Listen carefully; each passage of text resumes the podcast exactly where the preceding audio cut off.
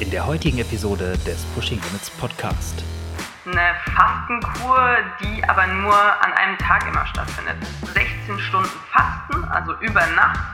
Wer ähm, immer in einem Fastenfenster trainiert, muss einfach gucken, dass das dann niedrige Intensität hat.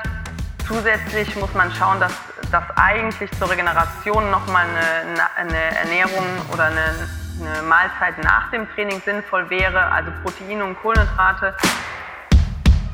Herzlich willkommen zur dritten Podcast-Episode im Jahre 2020. Und diese Episode wird präsentiert von Brain Effect Recharge. Wie der Name schon sagt, ist Recharge für nach dem Training. Und zwar, um den Körper wieder mit den Dingen aufzuladen, in Anführungsstrichen, die er im Training verloren hat. Wie der Name schon sagt halt.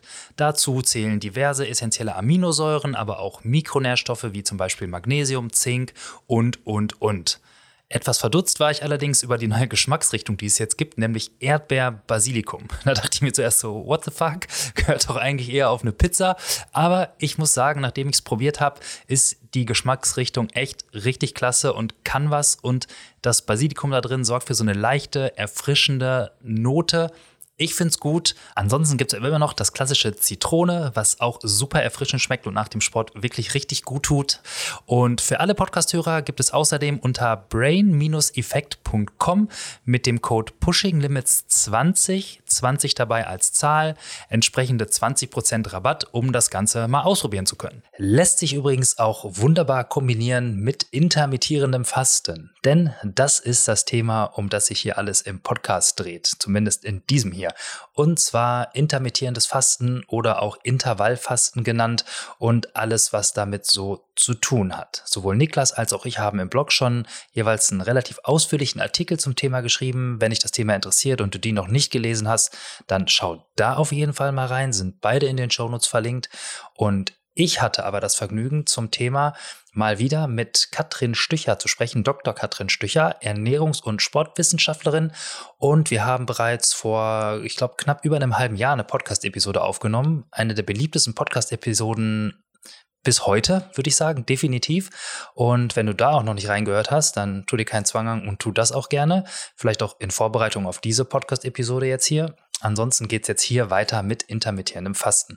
Wir sprechen über die wissenschaftlichen Hintergründe, über die Prozesse, die im Körper ablaufen, warum das Ganze eben funktioniert oder auch nicht funktioniert, was die Fallstricke sein können, welche besonderen Herausforderungen aber auch Leistungssportler gerade im Ausdauerbereich mit dem Thema haben. Denn wenn man eben über längere Zeiträume auf die Nahrungsaufnahme verzichtet, muss man sich auch ja, einfach, weil die Sache es so hergibt, sich intensiver mit dem Thema Energiebereitstellung beschäftigen, wann es wie Sinn machen kann, welche Nahrung zu sich zu nehmen und ob Intervallfasten oder intermittierendes Fasten für dich funktioniert oder nicht. Bla bla bla bla bla. Darüber haben wir alles gesprochen. Ich glaube, super interessant und man kann eine Menge mitnehmen. Von daher viel Spaß jetzt mit dem Podcast. Schön wieder mit dir zu quatschen. Und ich habe äh, vorhin noch auf, die, äh, auf den Terminkalender geguckt und gesehen, dass jetzt unsere letzte Podcast-Episode, die wir gemeinsam gemacht haben, die auch für ein, äh, wie wir gerade so ein bisschen im Vorgeplänkel schon ein bisschen äh, besprochen haben, ein, ein relativ großes, mit fast das mitgrößte äh, Interesse erzeugt hat an Podcast-Episoden, die wir, die wir jeweils hatten. Und das ist jetzt ein gutes halbes Jahr her. Ich glaube, es war letztes Jahr irgendwann im August. Und das schrie natürlich nach einer zweiten Runde. Und dafür haben wir uns jetzt ein Special-Thema rausgesucht. Es geht um intermittierendes Fasten. Aber erstmal Hi. Hi. Das war jetzt ein langes, äh, ein langes Vorgeplänkel von mir. Das also schön, sch schön, dass wir mal wieder, schön, dass wir wieder reden und uns mal wieder äh, zum Thema Ernährung austauschen können. Ja, ich freue mich auch, dass ich nochmal mit dir reden darf. Genau, und wir haben uns ja rausgepickt das Thema intermittierendes Fasten oder Intervallfasten. Und das ist ja, du sagst es vorhin auch schon, so ein, so ein Thema, was im Moment allgegenwärtig irgendwie ist, wenn es um das Thema Sporternährung oder Ernährung im, im Generellen wahrscheinlich schon geht. Äh, wie, wie bist du damit in Kontakt gekommen, so in den letzten Monaten oder vielleicht auch schon, wenn man ein bisschen länger zurückblickt? Was war da dein erster Aufschlag? Ja, eigentlich über meine Kunden bin ich zum ersten Mal mit dem Thema in Kontakt gekommen, weil einfach viele Kunden es aktuell durchführen. Ja. Deswegen muss ich es auch oft einbinden in die Beratung. Deswegen, damit bin ich eigentlich in Kontakt gekommen. Dann habe ich mich mal so ein bisschen schlau gemacht, wissenschaftlich, wie ist da der Stand, um mir einfach mal ein größeres Bild zu machen von dem ganzen Thema. Ja, für mich kam es fast schon so ein bisschen verzögert vor, dieses Thema, aber du sagtest ja, es ist irgendwie im Moment gerade klar, kann auch daran liegen, dass jetzt das Jahr wieder losgeht und die guten Vorsätze damit reinkommen und einem deswegen diese Ernährungsthemen auch gerne alle wieder entgegenschlagen. Ähm, aber ich habe glaube ich, es ist bestimmt ein oder zwei Jahre her, als ich mich das erste Mal irgendwie mit dem Thema mal, als mir das mal so meinen Weg kreuzte. Und jetzt gerade ist es aber wieder relativ allgegenwärtig auch bei mir. Und äh, lustigerweise, als wir das letzte Mal gequatscht haben, da hattest du das Thema auch schon so ein bisschen angeschnitten. Und danach habe ich tatsächlich damit angefangen, dann das auch mal äh, über einen längeren Zeitraum durchzuziehen. Und äh, hat mir extrem gut getan. Und ich habe das in dieser 18.6 äh, mhm. Variante gemacht, aber äh, kommen wir vielleicht dann dazu. Also intermittierendes oder Intervallfasten, wie wird man das irgendwie vielleicht in einem, in einem einzelnen Satz oder kurz vielleicht mal beschreiben für all diejenigen, die das vielleicht überhaupt nicht gehört haben oder sich was darunter vorstellen können? Ja, vielleicht erklären wir es einfach kurz genau. Also eigentlich ist Intervallfasten ähm, eine Fastenkur, die aber nur an einem Tag immer stattfindet. Also man hat zum Beispiel bei der Methode 16.8 hat man 16 Stunden Fasten, also über Nacht 16 Stunden am Stück Fasten und dann eben acht Stunden in dieser Zeit äh, darf man eigentlich essen. Dann gibt's wieder unterschiedliche Methoden, wie viele Mahlzeiten. Ähm, aber das ist so ähm, die Standardvariante, eigentlich diese 16-8. Es wäre aber auch noch äh, eine Möglichkeit, dass man zum Beispiel 18-6 äh, macht, also 18 Stunden Fasten und in, äh, innerhalb von sechs Stunden sein Essen aufnimmt. Ähm, dann, was eigentlich so in der Wissenschaft oder in der Literatur das bekannteste ist, ist die 5 zu 2. Das heißt, dass man fünf Tage normal isst und zwei Tage fastet in der Woche. Aber ähm, das ist eben nicht ganz so alltagstauglich, deswegen hat sich eigentlich die 16 zu 8 Methode etabliert in den letzten Jahren so. Ja, die ist auch recht praktikabel. Ich meine, man kann sich vorstellen, wenn man, wenn man ordentlich ausgiebig schläft, dann bleibt ja von den 16 Stunden ist dann schon mal mindestens die Hälfte weg. Ja. Und dann muss man nur noch irgendwie am Abend, vielleicht bevor man schlafen geht, äh, zwei Stunden nichts essen und dann äh, nach dem Aufstehen nochmal noch mal vier Stunden das Ganze äh, hinauszögern, dann hat man es ja irgendwie schon geschafft. Das ist übrigens die Methode, die Niklas im Moment auch praktiziert okay. und damit auch äh, sehr, sehr happy ist, glaube ich, im Moment. Okay. Ja, genau. Also es ist halt einfach die, bei der man sich am wenigsten einschränken muss. Das ist ja für die meisten dann doch immer das Angenehmste, ja, wo, wo wir nicht so wirklich viel kämpfen, aber immer noch eine Diät machen. Ähm, also es soll ja immer alles einfach gehen, am besten aber einfach abnehmen. Das ist leider halt immer so ein bisschen die Schwierigkeit. Also ein bisschen muss man sich einschränken und damit haben die meisten eben doch Erfolg, obwohl sie sich nicht so extrem einschränken. Ja, ich versuche ja im Moment die 18-6-Methode äh, mhm. oder den Rhythmus durchzuziehen. Äh, meistens, sage ich mal, das ist dann, das sind mal 16,5 Stunden, mal sind es dann aber auch 20 Stunden, dass ich, ich bin da jetzt nicht so dogmatisch, sage ich mal. Aber bei mir ist umso besser, umso weniger Stunden ich zum Essen habe, umso weniger esse ich auch einfach. Deswegen okay. ist das, also kommen wir vielleicht so ein bisschen vielleicht auch dazu, warum macht man eigentlich das Ganze? Ich meine, weil ich bin da immer so ein bisschen hinterher. Ich freue mich, wenn ich ein bisschen Gewicht verlieren kann, weil gerade jetzt im ganzen letzten Jahr, wo ich nicht so viel Sport machen konnte, hat mir das sehr geholfen. Aber warum, warum macht man es generell? Ist es bei jedem irgendwie das Thema Gewichtsverlust oder was, was gibt's da noch? Genau, ich hätte dir die Frage sonst auch vorweggenommen. Warum machst du das? Also du machst das, um Gewicht zu verlieren. Habe ich das richtig verstanden? Ja, also das ist zumindest immer oft bei mir die initiale Motivation, äh, die üblichen Kilos, die ich schnell zu viel drauf habe. Ähm, vielleicht auch äh, dank äh, zurück äh, noch, noch übrigen äh, Unsicherheitsgefühl gegenüber meinem mhm. eigenen Körper dank vergangener äh, starker Übergewichtigkeit irgendwie immer so das, äh, das erste Bedürfnis, was ich habe, irgendwie zu denken, ja, wäre schön, wenn noch mal ein paar Kilo wieder runterkommen. Ähm, auf der anderen Seite merke ich aber, wenn ich es dann wenn ich dann drin bin in diesem Rhythmus, dass es eigentlich fast, also dass mir die Waage dann gar nicht so wichtig ist, sondern dass ich merke, dass das Körpergefühl sich einfach absolut zum Positiven verändert. Wahrscheinlich dadurch, dass ich halt einfach ein bisschen weniger esse.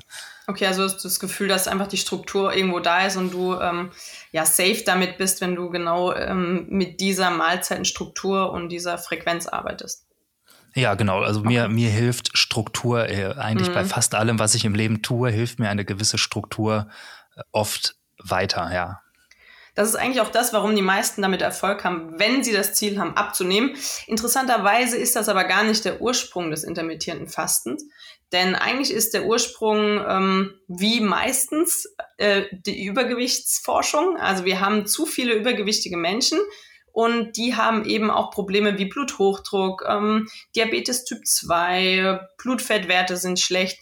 Und da hat man eben tatsächlich festgestellt, dass man mit intermittierenden Fasten mit diesen Leuten Erfolg hat. Die müssen keine Kalorien zählen, sie müssen einfach ihre Ernährung einschränken, beziehungsweise ähm, ja die, die äh, Dauer, in der sie essen, einschränken. Und damit hat man wirklich bei Übergewichtigen Erfolg gehabt, dass sich die Blutfettwerte verbessert haben, der Blutdruck verbessert hat, ähm, ja, die glykämische Antwort, also das Diabetes wurde äh, weniger und ähm, die Insulinsensitivität, also das Insulin hat wieder besser gearbeitet, so dass man wirklich eine Methode gefunden hat, die einfach einfach durchführbar ist. Und ähm, ich glaube, das kennt jeder immer Kalorien zählen, das wollen wir nicht. Also sagt man einfach, okay, du startest den Tag um 10 Uhr und da isst du deine erste Mahlzeit und isst aber um 18 Uhr die letzte. Und in dieser Zeit musst du dich sättigen. So hat es eigentlich angefangen. Ja? Und warum, also jetzt aktuell machen es die meisten, aber wirklich wegen dem Abnehmeffekt. Und ähm, das zeigt sich ganz klar, dass die Leute automatisch weniger Kalorien aufnehmen, wenn sie darauf achten, dass sie nur in diesem Zeitfenster, äh, meistens sind es zwei Mahlzeiten, ähm, ja, einfach in, innerhalb von diesen zwei Mahlzeiten ihre äh, Nahrung aufnehmen. Dann nehmen die meisten ab. Ja, genau. Jetzt könnte man ja eigentlich auch sagen, klar, klingt ja, klingt ja irgendwie dann einigermaßen logisch, sage ich mal, auch wenn man sich natürlich überlegen kann, klar, ich kann mir auch in acht oder sechs Stunden in Form von Snickers und Pommes die Kalorien locker für zwei Tage reinhauen, geht natürlich auch. Ähm, das ist dann sicherlich ja auch nicht Ziel der Sache. Nee. Aber wieso überhaupt den, das Zeitfenster einschränken? Man sagen, klar, äh, limitiere doch einfach die, die Zufuhr in Menge oder Kalorien über den Tag verteilt. Ähm, aber das ist dann psychologischer Hintergrund, äh, dem einem das, das geringere Fenster oder das Sättigungsgefühl der, der einzelnen, vielleicht dann etwas größeren Mahlzeit, die dann da zu Buche schlägt. Gibt es da irgendeinen Background?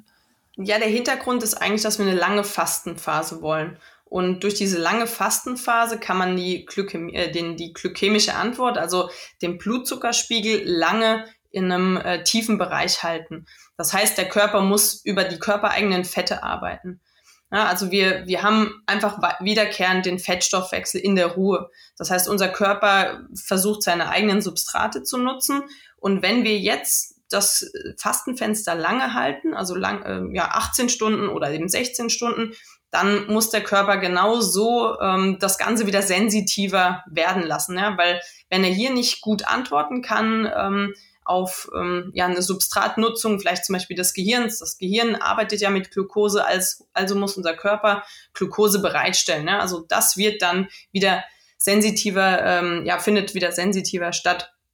Aber was eben ganz wichtig ist auch, und deswegen ist es eigentlich so standardmäßig, dass man zwei Mahlzeiten durchführt innerhalb dieser acht oder sechs Stunden, dass man nicht in, diesen, in dieser Zeit dann auch den ganzen Tag isst, weil das funktioniert ja auch nicht. Wenn wir, wie du sagst, dann auf einmal die ganze Zeit Snickers essen, hätten wir immer wieder einen Blutzuckeranstieg. Also versucht man innerhalb von zwei Mahlzeiten die kompletten Nährstoffe aufzunehmen, die wir brauchen. Das ist gar nicht so leicht. Das ist ein Problem beim intermittierenden Fasten. Aber dadurch denken wir drüber nach und wir schaffen es, dass wir eigentlich nur zwei Peaks des Blutzuckerspiegels haben. Und zwischendrin kann der Körper wieder abbauen. Ja, weil sobald wir einen Blutzuckeranstieg haben, muss der Körper Insulin ausschütten. Und durch dieses Insulin ausschütten hemmen wir den Fettstoffwechsel, beziehungsweise der Körper kann kein Fett verbrennen. Und erst wenn der, ähm, wenn das Insulin wieder abgebaut wurde und der Blutzuckerspiegel wieder ähm, flacher ist, kann der Körper wieder körpereigene Fette zum ähm, ja, Energiegewinn oder zur Energienutzung nutzen. Ja, ist es dann eine Phase, ich, gut, ich vermute jetzt mal, dass vielleicht 16 Stunden dafür nicht ausreichen, wo man dann teilweise sogar in sowas wie eine äh, Ketosis reinkommt? Äh, schafft man das oder ist die Phase dafür zu kurz? Das funktioniert mit den beiden Methoden nicht, also mit der 16.8 und der 18.6 Methode nicht, aber mit der 5, 5 zu 2 Methode. Also da müsste man wirklich ähm, über mehr als 24 Stunden dann auch fasten, dass das funktioniert. Ja, ich habe das letztes Jahr, glaube ich, zweimal gemacht, äh, mit größerem Abstand, einfach um es mal zu testen, so ein, mhm. fünf Tage Fasten. Es sollten sieben werden. es waren am Ende fünf. Es war so ein, so ein gemischt gutes Erlebnis, sage ich mal. Ähm, und, äh, vielleicht aber auch da was, wenn man das jetzt so abgrenzen wollen würde, weil wenn man jetzt von Fasten spricht, dann weiß ich nicht, äh, habe ich so das Gefühl, dass wahrscheinlich einige denken, oh, das klingt nach äh, äh, Tee und ähm, nichts essen über Tage hinweg und äh, irgendwie so ein bisschen, äh, weiß ich nicht, vielleicht äh, komisch angehaucht. Ähm, wie definiert man das Fasten generell? Was, also was, was bedeutet das? Äh, trinke ich da nur Wasser? Oder was kann ich eventuell in der Fastenzeit, was darf überhaupt zu mir genommen werden? Ähm, kann ich zum Beispiel äh, Leitgetränke trinken oder so Sachen? Also wie, wie hat man die Fastenphase vielleicht an sich erstmal zu verstehen? Ähm, also in der 5 zu 2 Methode ist es so, dass man beim Fasten unter 500 Kalorien am Tag nur essen darf. Ähm, wenn jetzt das Ziel ist, weil also Fasten ist in dem Moment eben so definiert. Wenn du jetzt aber sagst, du willst in eine Ketose, äh, ist das unabhängig vom Fasten. Das würdest du sogar hinbekommen, wenn du nicht fastest. Da ist es nur wichtig, dass du Kohlenhydrate reduzierst, beziehungsweise unter 50 Gramm Kohlenhydrate am Tag isst. Ja, so dass der Körper letztendlich gezwungen ist, auf den, auf den Fettstoffwechsel komplett zu gehen und dann äh, da Ketonkörper herstellt und so weiter. Also, genau, aber also das. Anderes, anderes Thema, wenn wir das jetzt aufmachen, können wir wahrscheinlich noch mal einen eigenen Podcast dazu machen. Absolut. ja. ja, wobei, also man muss auch sagen, ähm, da ist auch ein fälschlicherweise denkt man, da geht der Körper direkt zum Fettstoffwechsel über. Erstmal geht er aber immer auf die Proteine. Ja, wir bauen also erstmal Muskulatur ab. Das heißt, deswegen brauchen wir auch das lange Zeitfenster von eher eigentlich über 30 Stunden, wenn man wirklich fasten will oder eine ketogene Ernährung und so weiter. Ja, nur kurz ähm, die kleine Erklärung dazu. Ja, genau. Und meistens ist es dann eben doch nicht mal eben so einfach. Und auch, auch das, die Produktion von, von Ketonkörpern und so weiter, muss der Körper ja lernen. Ähm, ich weiß gar nicht, da wird ja, wenn man, wenn man darüber liest, ich war jetzt ich selber wahrscheinlich eher mal tageweise in Ketose, in diesen Fastenphasen, aber das ist dann dieses, wir sprechen eigentlich von dieser Keto-Grippe oder Keto-Flu, also ne, dieser mhm wo man sich so ein paar Tage dann echt scheiße fühlt, weil der Körper eben anscheinend nicht in der Lage ist, so schnell Energie auch, äh, die man eigentlich gerne, die er eigentlich gerne hätte, über diesen Stoffwechselweg herzustellen, weil der eben nicht so ausgebaut ist, wie er am Anfang vielleicht gerne direkt sein sollte, ja. Genau, und erst wenn du dich wieder besser fühlst, dann kannst du eigentlich über die Ketonkörper dein Gehirn vor allem ähm, ja versorgen, weil das ist so unser größtes Problem, dass wir ähm, da auch das merken. Eigentlich nutzen wir unsere Glucose und ähm, dann wird unser Gehirn hauptsächlich über Ketonkörper versorgt. Und ähm, das merken wir, sobald einfach diese Umstellung stattgefunden hat. Ja, so jetzt sind wir bei der, bei der 16.8 und auch bei der 18.6-Methode sind wir da jetzt ja. erstmal noch vom befreit. Das heißt, zu, zu Keto machen wir vielleicht dann nochmal irgendwann einen Podcast. Ähm, bleiben wir erstmal beim, jetzt beim, beim Intervallfasten. Ähm, so, das heißt, was, was, was darf ich denn auf keinen Fall oder was darf ich in dieser Fastenphase noch zunehmen? Weil ich, da gingen mir so ein paar Sachen durch den Kopf. Erstens, ähm, Wasser, klar, äh, trinken mhm. wird ja kein Problem sein, ist komplett kalorienfrei. Ähm, Kaffee, äh, ohne den komme ich ja morgens nicht wirklich aus der Pötte. Ist der in Ordnung? Also ganz offiziell sagt man wirklich gar nichts aufnehmen. Also Wasser, ja, das darfst du aufnehmen, aber eigentlich auch nicht Kaffee. Ähm, man kann das aber Nein. machen, weil das den Stoffwechsel nicht verändert. Ja, also du kannst das schon. ja. Ja, also da würde ich dir noch äh, zusprechen, dass du es machst. Aber wenn ich das richtig gelesen habe, welchen, welches Zeitfenster nutzt du denn für deine, deine, ähm, ja, dein intermittierendes Fasten? Weil das ähm, spielt eine ganz große mhm. Rolle. Ja, ich mache es so, dass ich bei dem 18.6 äh, an, versuche anzupeilen 13, 14 Uhr für die erste Mahlzeit und dann zwischen 7 und 8 abends die, dann die letzte zu mir genommen zu haben. So, dann äh, kann das sein, dass du das jetzt veränderst. Nein, also hier gibt es Studien.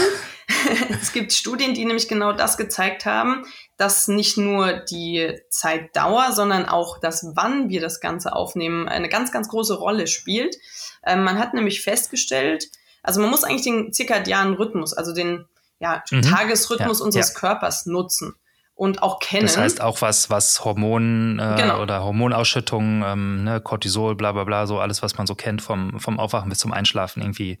Äh, das ist der Zir wie, ist, wie ist das deutsche Wort? Circadian Rhythm ist das zirkadiane Rhythmus. Was klingt genau. auf Deutsch ganz schön äh, abgebrochen. Ist doch schön, ja. oder? Ja. ja, also man weiß eben, dass zum Beispiel der Cortisolspiegel morgens hoch ist.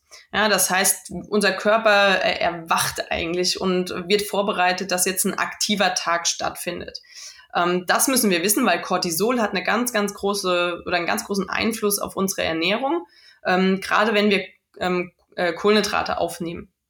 Ähm, der Cortisolspiegel ist so um 7, 8 Uhr eigentlich am höchsten. Deswegen sagt man, in der Zeit ist es sogar sinnvoll, keine Kohlenhydrate aufzunehmen. Aber was man auch festgestellt hat, dass das komplette Weglassen des Frühstücks den äh, Körper komplett nach unten fährt. Also dass man eigentlich gerade das glykämische System sehr, sehr äh, wegtrainiert, sage ich mal so. Ähm, wie wenn jemand immer nur Fettstoffwechseltraining macht. So kann man sich das eigentlich ganz gut vorstellen. Ja? Wenn du jedes Mal nur langsam und locker trainierst, irgendwann kannst du auch nicht mehr sprinten. Ja? Das, das verlernt man. Und das ist das Gleiche, wenn wir immer das Frühstücken weglassen, dann verlernen wir diese glykolytische Antwort. Deswegen hat man festgestellt, es ist sinnvoll, zum einen zwar nicht um 8 Uhr, wo der Cortisolspiegel am höchsten ist, was aufzunehmen, also gerade Kohlenhydrate, sondern so gegen 10. Ja, deswegen den, den Körper nutzen, weil, das ist der nächste Punkt, Insulin. Wir haben eine Insulinsensitivität, auch hier ist ein zirkadianer Rhythmus und das Insulin arbeitet morgens am sensitivsten. Das heißt, wenn wir morgens Kohlenhydrate aufnehmen, arbeitet das System am besten. Deswegen nicht äh, Kohlenhydrate weglassen morgens. Also am optimalsten wäre wirklich ein Frühstück, aber ein spätes Frühstück, so gegen 10. Ja, so Brunch quasi. Genau, zum Beispiel. Weil gegen Abend ist unser Körper hinsichtlich des Insulins ganz schlecht. Ja, wir haben eine ganz schlechte Insulinsensitivität am Abend. Also da hat man festgestellt, wirklich die Leute, die ein Intervallfasten äh, von 12 bis 20 Uhr beispielsweise machen, ähm, haben deutlich schlechtere Effekte gezeigt, wie Leute, die von 10 bis 18 Uhr beispielsweise das durchgeführt haben. Ja, und das ist einfach nur, weil wir unseren zirkadianen Rhythmus kennen müssen oder nutzen müssen, sage ich mal so, weil den können wir nicht wirklich beeinflussen. Wir können immer so, klar, wir können länger schlafen und das Ganze so ein bisschen beeinflussen, aber nicht wirklich komplett verschieben. Ja, das heißt also, die jetzt für meine 18-6er Verteilung wäre es eigentlich praktisch, das heißt, ich mache ein ausgedehntes Frühstück um 10, auch gerne mit äh, ein bisschen Kohlenhydrate dabei oder normal, sagen wir, normale Kohlenhydrate-Menge mhm. und dann habe ich Essfenster bis 16 Uhr. Äh, und esse dann, weiß ich nicht, dann halt um halb, halb vier oder was noch ein, äh, dann eine zweite Mahlzeit, die dann eher Protein äh, protein- und fettlastiger oder orientiert ist und nicht so viel Kohlenhydrat orientiert? Oder ist es dann auch eher um die Uhrzeit noch relativ egal? Genau, um die Uhrzeit darfst du auch noch Kohlenhydrate essen. Mhm. Ich meine, da kommt natürlich dann das Schwierige dazu. Du machst ja auch Sport, habe ich mal gehört. Ähm, so ein bisschen Nein, also, wieder, endlich. ja, also das ist das Problem. Ja, das intermittierende Fasten kommt aus der Übergewichtsforschung. Also wir haben hier den Nichtsportler. Jetzt machen das aber hauptsächlich Sportler und da kommen wir eigentlich zum großen Problem. Ist das überhaupt für den Sportler sinnvoll, machbar? Ähm, ja, weil wenn du jetzt sagst, zum Beispiel dein letztes Essen ist dann um halb vier, macht es eigentlich keinen Sinn mehr, danach zu trainieren. Ist zu kurz eigentlich dann auch, ja. Man kann, also je nach, klar, wenn man jetzt dann um 8 Uhr abends noch, noch was macht, dann ist wahrscheinlich der Abstand groß genug, aber ansonsten hat man wahrscheinlich immer einen vollen Bauch, ja. Oder genau, also zum ist, einen, ja. das Problem ist, du hast einen vollen Bauch und ähm, wenn ich jetzt sage, ich mache eine sportspezifische Ernährung oder ich äh, möchte mich sportspezifisch ernähren, ich möchte gut regenerieren, müsstest du nach dem Training nochmal essen. Ja, also, ja, also da müsste es andersrum sein, ne? Da müsste sich die Ernährung eigentlich dem Trainingsplan anpassen und nicht umgekehrt. Genau, also das ist so das Schwierige nämlich. Also ich habe meine Probleme mit intermittierendem Fasten meinem Sportler nahezubringen, weil das äh, funktioniert nicht. Also du kannst nicht sagen, okay, ich will super regenerieren, weil am nächsten Morgen steht die nächste Einheit an. Ähm, ich sage ihm aber um 8, 16 Uhr ist die letzte Mahlzeit. Ja, das funktioniert nicht zusammen. Ja, das heißt, das ist, also ich sag mal, gerade natürlich, und das wird man aus der, wenn man mal sehr intensiv Sport betrieben hat, und äh, das war bei mir auch mal so, wenn man in den Trainingshochphasen ist ähm, und äh, keine Ahnung, wirklich richtig Pensum äh, wegballert, sage ich mal, dann ist es schwierig, auf Nahrung in irgendeiner Art und Weise äh, das irgendwie überhaupt einzuschränken oder zu sagen, ja, dann darfst du jetzt hier nichts mehr essen. Das ist ja dann auch, ne, das steigert die Verletzungsgefahr. Genau. Ähm, dann man ist schlecht drauf. es kommt irgendwie dann so alles zusammen und das äh, hemmt ja auch definitiv dann den, den Trainingseffekt und das wäre sicherlich dann kontraproduktiv in solchen Phasen, ja. Ja, da frage ich dann halt meinen Kunden, was ist dein Ziel? Ja, wenn du jetzt das intermittierende Fasten machst, weil du dich damit besser wohlfühlst, ähm, weil du einfach eine Struktur brauchst, dann kann man da vielleicht auch mal bei manchen Tagen das dann doch, ähm, ja, vielleicht noch einen kleinen Shake nach dem Training oder sowas nehmen. ähm, weil was interessanterweise, was man rausgefunden hat, es ist zwar eine Möglichkeit, um abzunehmen, es ist aber nur, weil es uns leichter fällt, die Kalorien zu reduzieren. Es hat kein, äh, also es gibt keine Studie, die gezeigt hat, dass es, dass man damit besser abnimmt, wie bei einer ähm, ähm, Ernährung, die einfach Kalorien reduziert ist, ja, aber mit mehreren Mahlzeiten über ein größeres Zeitfenster. Ja. Klar, das heißt, wenn man dieselbe Kalorienmenge im intermittierenden Fasten hat oder in irgendeiner anderen Ernährungsform, ist der, der Output ziemlich der gleiche wahrscheinlich. Genau, Was ja auch also irgendwie, wenn man mal rein seinen, seinen Kopf anschaltet, irgendwie Sinn ergibt. Ne? Am Ende ist es ja eine, eher eine fast mathematische Sache. Genau, also beim Effekt Gewichtabnahme ist es eigentlich genau der gleiche. Ähm, nur hinsichtlich eben der Blutfettwerte, des Insulinspiegels und so weiter hat man eben durch die längeren Fastenphasen größere Effekte. Aber da ist wiederum die Frage, ist das für den Sportler so interessant? Ja, weil der Sportler macht genau mit seinem Sport, hat er genau die gleichen Effekte. Also es gibt wirklich Studien, die auch das gezeigt haben. Ähm, Insulinsensitivität ist was, was man super mit dem Ausdauersport verbe Sport verbessert. Die Blutfettwerte verbessern wir. All das kriegen wir eigentlich über den Ausdauersport eh hin. Das heißt, das intermittierende Fasten brauchen wir als Sportler nicht, um äh, unsere Blutfettwerte oder ähm, Blutzuckerspiegel zu verbessern. Ja, das heißt, es ist dann eher sowas für äh, den Fall, ich sag mal, weiß nicht, ähm, eher äh, Trainingsphase, nicht ganz so hohe Belastung, äh, vielleicht eher mehr Grundlagenbereich und dann würde sich das, klingt das erstmal, so, würde sich es dann eher integrieren lassen, wenn man jetzt noch nicht so die, die harten Einheiten hat oder vielleicht auch sogar tageweise und nicht eben per se äh, pauschal äh, die ganze Woche durch, äh, um es dann mal einzubauen, weil man vielleicht ein bisschen Gewicht verlieren will nach äh, nach Weihnachten und Neujahr oder den Feiertagen oder nach der Offseason oder wie auch immer, äh, weil es eine psychologische Hilfe ist, ja. Genau. Ich meine, da kann ich ja die Frage an dich weitergeben. Wie ist das denn für dich einzubauen? Also ähm, hast du es oft, dass du jetzt irgendwie die ja, intensive Einheiten zum Beispiel nüchtern machen musst oder dass du abends eine Einheit hast und danach nichts mehr essen kannst? Das kannst du ja als erfahrener intermittierender Fastenkunde äh, ganz gut erklären, bestimmt.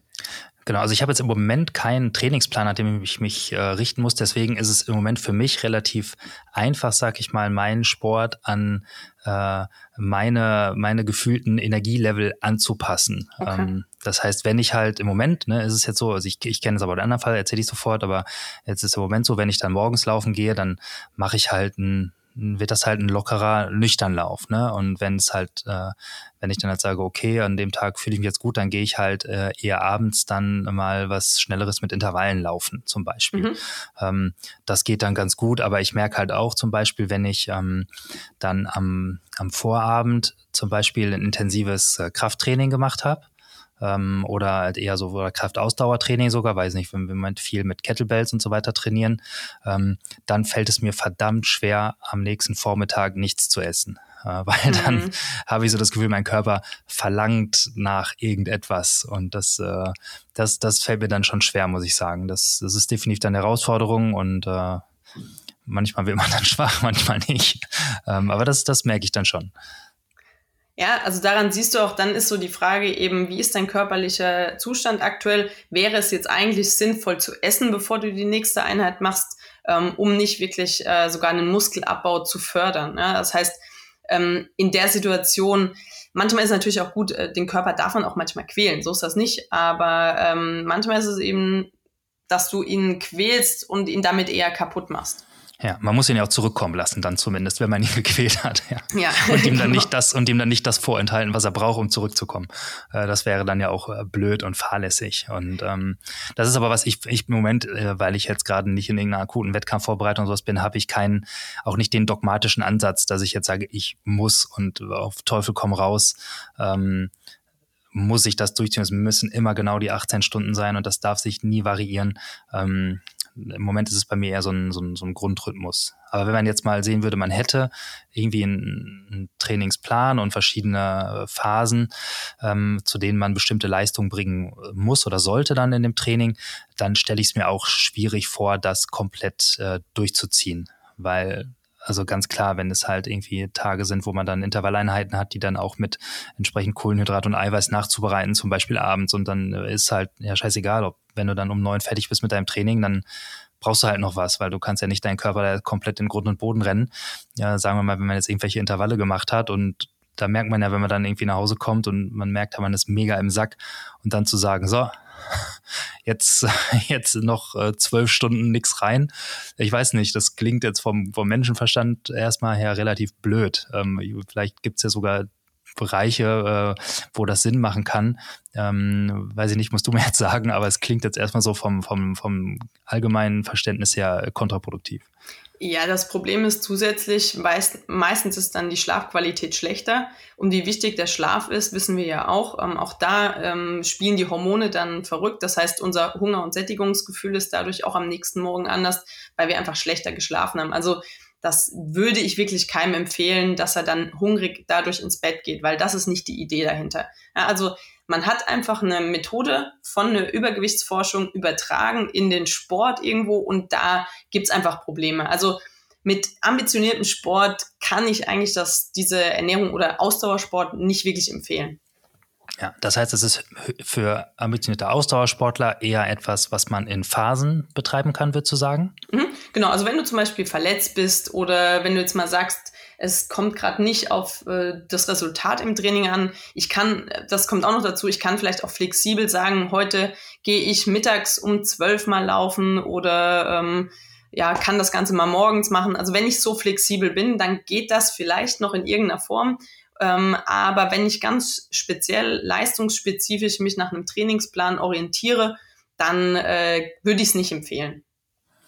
Ja, und wenn man jetzt aber rein, sage ich mal, gesundheits-fitness orientiert ist und sagt, man möchte sich, man möchte halt einfach insgesamt, äh, äh, weiß ich nicht, es hilft einem erstens der psychologische Boost dabei und man möchte sich insgesamt einfach fit halten mit einem, mit einem äh, gescheiten Anteil an Ausdauersport und Krafttraining halt so, ich sag mal so, äh, roundabout fit sein, dann klingt das nach was, was man eigentlich auch längerfristig durchziehen könnte, ja?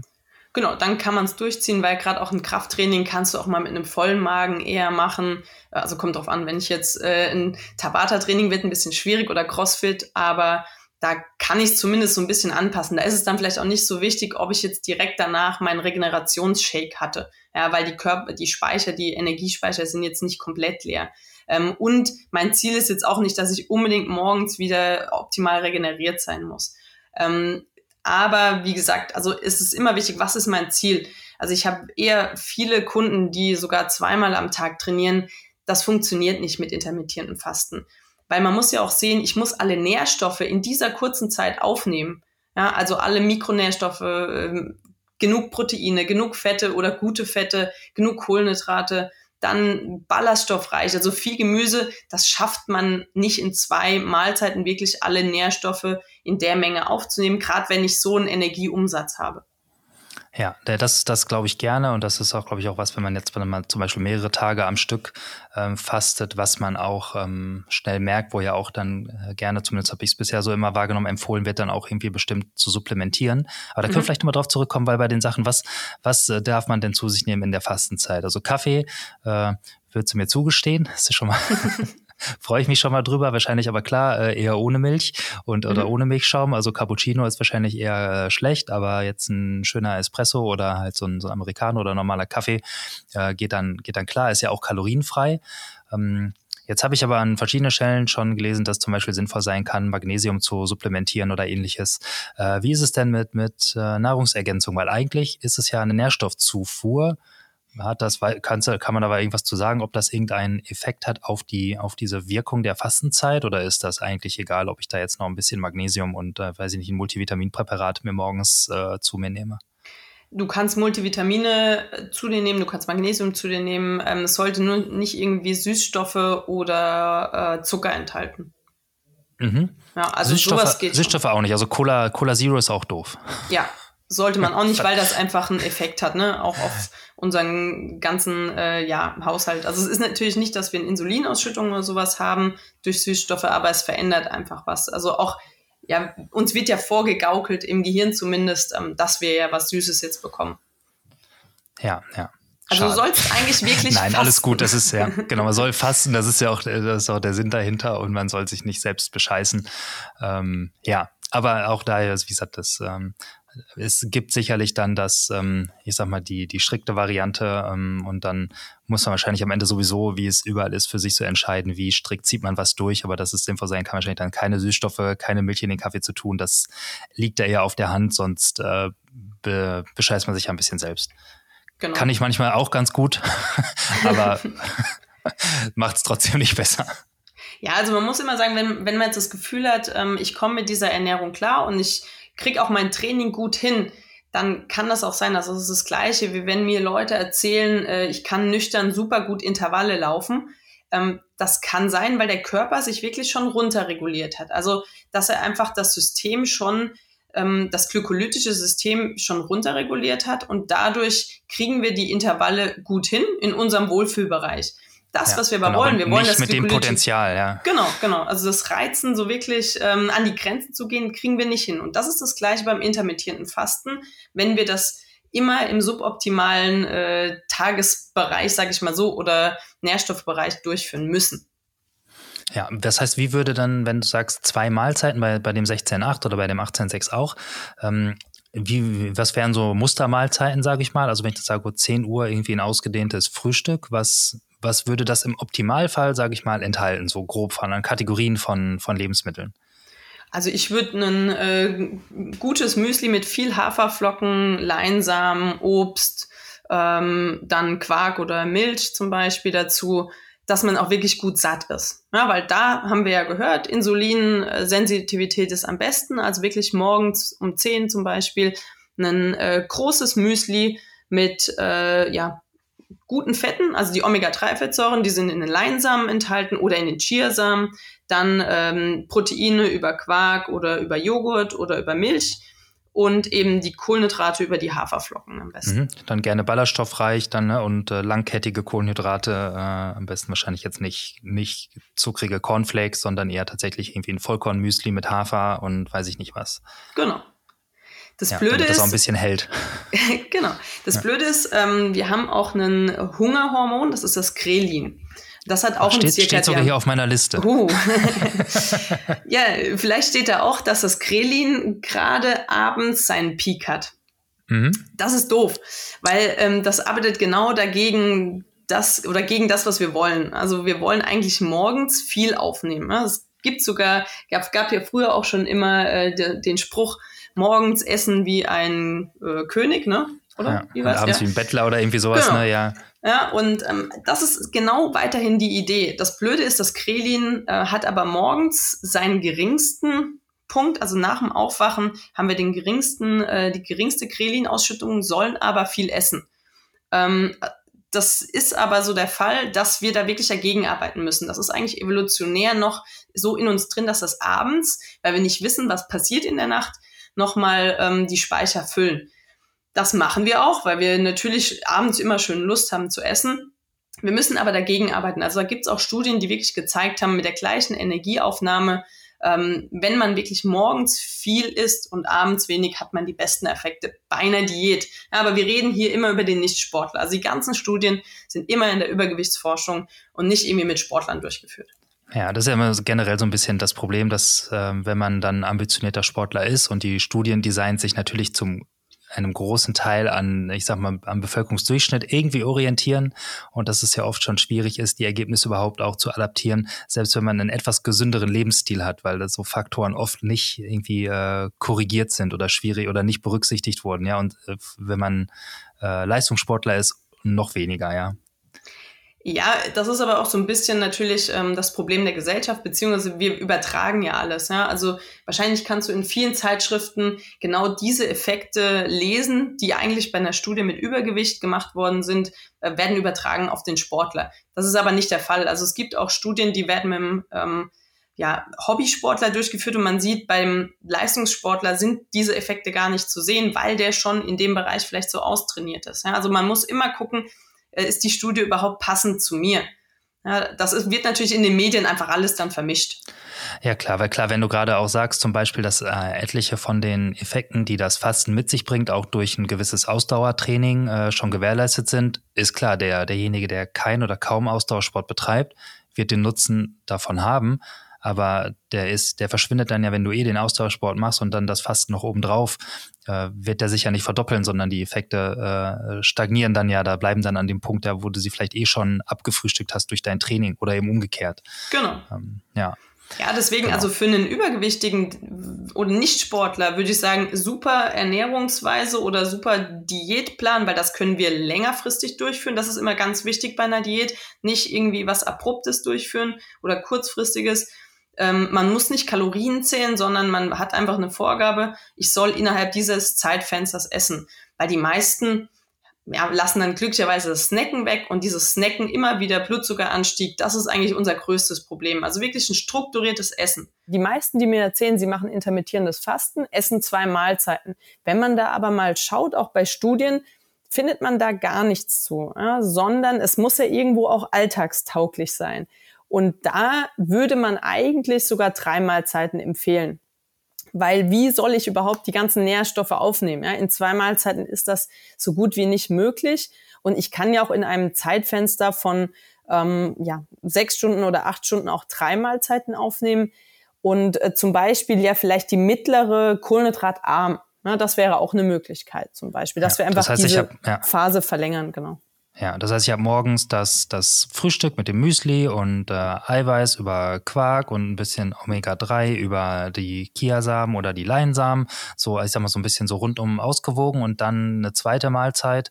Das heißt, 10 Uhr die erste. Wann wäre dann so der Zeitpunkt für die zweite? Dann wahrscheinlich ja so 12, 13 Uhr, so klassische Mittagsessenzeit wahrscheinlich, ja? Genau, weil es soll ja irgendwo auch alltagstauglich sein. Und wenn ich jetzt im Berufsleben bin, ähm, habe ich einfach da meistens meine Pause oder gehe mit ähm, meinen Kollegen irgendwo essen. Also daher macht das Sinn, einfach dann 12, 13 Uhr und dann eben nochmal so um 18 Uhr. Na, wenn ja, ich jetzt die 8-Stunden-Methode hm. hätte. Und das Mittagessen wäre dann, klingt jetzt zumindest eher nach einem leichten Salat. Ja, eher also weniger Kohlenhydrate, dafür vielleicht äh, viel Gemüse, Ballaststoffe und äh, Proteine noch dazu, ja? Ja, außer wie gesagt, ich bin jetzt Sportler, habe vielleicht am Nachmittag dann doch noch eine intensive Einheit, dann muss ich das wieder umdrehen. Ja, da muss ich eher gucken, dass ich mittags doch Kohlenhydrate esse und eben dann abends nach meiner Einheit oder dann vielleicht, wenn ich um 16 Uhr es noch schaffe, meine Intervalle zu laufen, dass ich dann um 18 Uhr noch mal eine kohlenhydratreiche Mahlzeit, äh, nee, sorry, eine kohlenhydratärmere Mahlzeit dann ähm, habe, wo ich aber noch mal Proteine aufnehme. Okay, ja, aber das ja, also, heißt ruhig drei Mahlzeiten am Tag und dann eben entsprechend kleiner oder Essen bis zur bis zum guten Sättigungsgefühl, ja. Genau, also wenn ich einem Sportler, wenn ein Sportler sagt, er möchte das intermittierende Fasten unbedingt machen, das hat ihm geholfen, einfach von der Struktur her, dann würde ich ihm empfehlen, mit drei Mahlzeiten zu arbeiten. Dem äh, Übergewichtigen empfehle ich zum Beispiel auch immer, versuchen, eine Struktur reinzubringen, ob der jetzt eben von äh, ja, 10 bis 18 Uhr nur isst oder von 10 bis 20 Uhr, da ist das fast egal, wenn er es schafft, mit drei Mahlzeiten zu arbeiten. Ne? Also für mich ist immer wichtig, dass derjenige Struktur reinbringt. Und das schafft er eben ganz gut, wenn er einfach ähm, weiß, er hat drei Mahlzeiten und er muss sich in diesen Mahlzeiten satt, satt essen und darf nicht zwischendrin irgendwie snacken. Ja, das ist auch immer mein größtes Problem natürlich, dieses verdammte Snacken. Vor allem, wenn im Büro überall so Sachen rumliegen. Aber äh, definitiv. Also das heißt drei Mahlzeiten und ähm, das Ganze gut verteilt. Und wenn die Möglichkeit da ist, dann gerne also die erste definitiv mit Kohlenhydraten oder etwas kohlenhydratreicher. Und die anderen beiden, die steuert man ein bisschen nach dem aus, was man den Tag noch so vorhat, sagst du. Genau. Und da kommt natürlich eben wieder das dazu. Also wenn derjenige was Intensives abends trainiert, ähm, habe ich jetzt vorhin gesagt, soll er eher Proteine danach nur aufnehmen. Das kommt natürlich drauf an. Wenn er am nächsten Tag wieder ähm, trainieren möchte, braucht er eigentlich auch wieder gefüllte Speicher. Also müsste er normalerweise auch danach nochmal Kohlenhydrate essen. Ja, und die optimale Regenerationsernährung ist ja eben Kohlenhydrate plus Proteine. Von daher wird es einfach beim Sportler ein bisschen eine variable, ein variables intermittierendes Fasten sein. Also ein komplett striktes intermittierendes Fasten ist da so gut wie nicht möglich. Ja, gut, aber das ist, glaube ich, wenn man, wenn man Leistungssport betreibt oder mit einem Leistungsansatz, dann gehört ja das auch mit zur, zur Kompetenz eines Sportlers, seinen Körper so zu versorgen, wie es sein muss und dass man dann nicht mit irgendeinem Standardschema, jetzt sage ich mal in Anführungsstrichen, unbedingt klarkommt, ähm, ist dann, glaube ich, auch nur logisch. Äh, nur das sollte man dann natürlich dann auch berücksichtigen und nicht dogmatisch versuchen, das durchzuziehen und sich dann eventuell selber da ins äh, Dilemma äh, mit buxieren und hart trainieren und trotzdem ähm, zu wenig oder nicht richtig essen. Genau, weil die meisten eben dann einfach äh, sagen, gut, ähm, morgens kann ich darauf verzichten, dann mache ich einfach immer nur meinen nüchternen Lauf und ich esse erst ab zwölf. Das ist nicht so der Sinn dahinter, ja, weil dann äh, wird's nicht optimal. Dann habe ich immer eine nüchterne Einheit. Ähm, ich trainiere also wirklich nie das glykolytische System. Ähm, das kann der Ironman-Athlet ja gerne oder der Langdistanz-Athlet gerne mal machen, aber auch nicht immer. Ja? Also auch da immer gucken, wir müssen auch die intensiven Einheiten machen Deswegen, also ich würde gucken, dass ich 10, von 10 bis 18 Uhr mein Zeitfenster habe, wenn ich das durchführen möchte und dann eben mal ja, mit Kleinigkeiten abweichen, dass wenn ich ein hartes Training abends hatte, das einfach dann nochmal flexibel mit einem Protein oder Recovery Shake ähm, nacharbeite. Alles klar. Ich würde sagen, da können wir so ein bisschen den Haken hintermachen. Das heißt, sowohl die Sportler sollten jetzt wissen, wie sie sich dem Thema nähern können und die, ähm, die aus, sagen wir, für ihre eigene Gesundheit und vielleicht ein bisschen Gewichtsreduktion und allgemeine Fitness das betreiben, sollten auch das mitgenommen haben jetzt vom, vom Timing her, was sie da, glaube ich, brauchen. Ich würde jetzt gerne noch mal so ein bisschen über das sprechen, was beim Fasten vielleicht im Körper äh, tatsächlich irgendwie passiert und ähm, weil da gibt es ja, glaube ich, auch ein paar ganz spannende Sachen und du hattest das vorhin schon so ein bisschen mal angerissen, so Thema ähm, Insulinspiegel, Blutzuckerspiegel, ähm, Hormone. Ähm, wie, wie muss man sich das vorstellen? Was für eine Wirkung hat einmal vielleicht Fasten im Allgemeinen, aber auch so, dass das intermittierende Fasten ähm, auf den Körper, was jetzt nicht einfach nur zusammenhängt mit der Gesamttageskalorienzahl? Genau, also äh, eigentlich ist der größte Effekt ist auf das glykolytische System, ja, weil wir haben einen äh, Blutzuckerspiegel, einen äh, gewissen Bereich, sage ich mal so, der muss immer eingehalten werden, ja, so vier Millimol, ja, nur dass man so einfach mal eine Zahl im Kopf hat.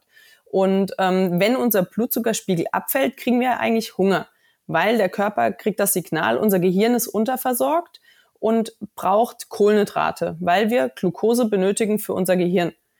So, dann kriegen wir das Signal, wir müssen etwas essen. Jetzt fasten wir ja aber. Also kommt nichts Neues rein. Und dann ist es so, dass der Körper sensitiver arbeiten muss, weil die Leber kann auch Glucose produzieren. Und wenn noch Glucose oder ja, doch wenn Glucose vorhanden ist im Körper, dann kann die Leber dem Gehirn ja das dann zur Verfügung stellen. also es kommt nichts Neues übers Essen rein, aber die Leber versorgt trotzdem unser Gehirn. Und das System wird immer besser, weil sobald nichts Neues reinkommt, muss der, der Körper einfach ähm, ja, sensibler arbeiten. Das heißt, das trainieren wir damit wieder. Und ähm, zusätzlich gibt es eine Cortisolausschüttung, die dem Körper auch noch für, als Schutz so ein bisschen ähm, sagt, du kannst auch Proteine nutzen. Die Proteine können nämlich auch ähm, durch eine Gluconeogenese nochmal äh, Glucose produzieren. Ja, diese beiden Prozesse sind eigentlich so die Hauptprozesse. Ja, und diese ähm, Gluconeogenese, Neoglucogenese, wie rum ist es richtig? Glucogenese. Im Englischen ist es genau umgekehrt, ne? da ist es Neoglucogenesis, ja. glaube ich, da ist es genau umgekehrt. Ha, genau, ja. Also, das soll man einmal checken, ja. Gluconeogenese ist es. Genau, und das ist ja eigentlich das, was man eigentlich als Sportler, ne, eigentlich, in diesen Zustand möchte man eigentlich nicht rein, ne? Genau. Man möchte ja nicht, dass das Muskulatur, also Protein ist hauptsächlich Muskulatur, verstoffwechselt wird, sondern man möchte seinem Körper beibringen, ähm, so gut aufgestellt zu sein, Stoffwechselwege technisch, dass er einfacher an die Fette kommt als an die Muskulatur. Genau, und das ist so ähm, das Problem auch, wenn ich jetzt das intermittierende Fasten vielleicht falsch durchführe, habe ich ganz häufig die Situation, dass mein Körper Cortisol ausschüttet und dann Proteine äh, zur Verfügung stellt. Und ähm, dieses Cortisol ist ja unser Stresshormon. Das heißt, wir stressen den ganzen, die ganze Zeit dadurch unser Körper und das wollen wir auf keinen Fall haben. Ja, also deswegen in der Phase sollten wir jetzt nicht denken, wir müssen jetzt extrem viel Sport machen, weil dann brauchen wir wieder mehr Kohlenhydrate und der Körper muss über die Proteine mehr Gluconeogenese betreiben.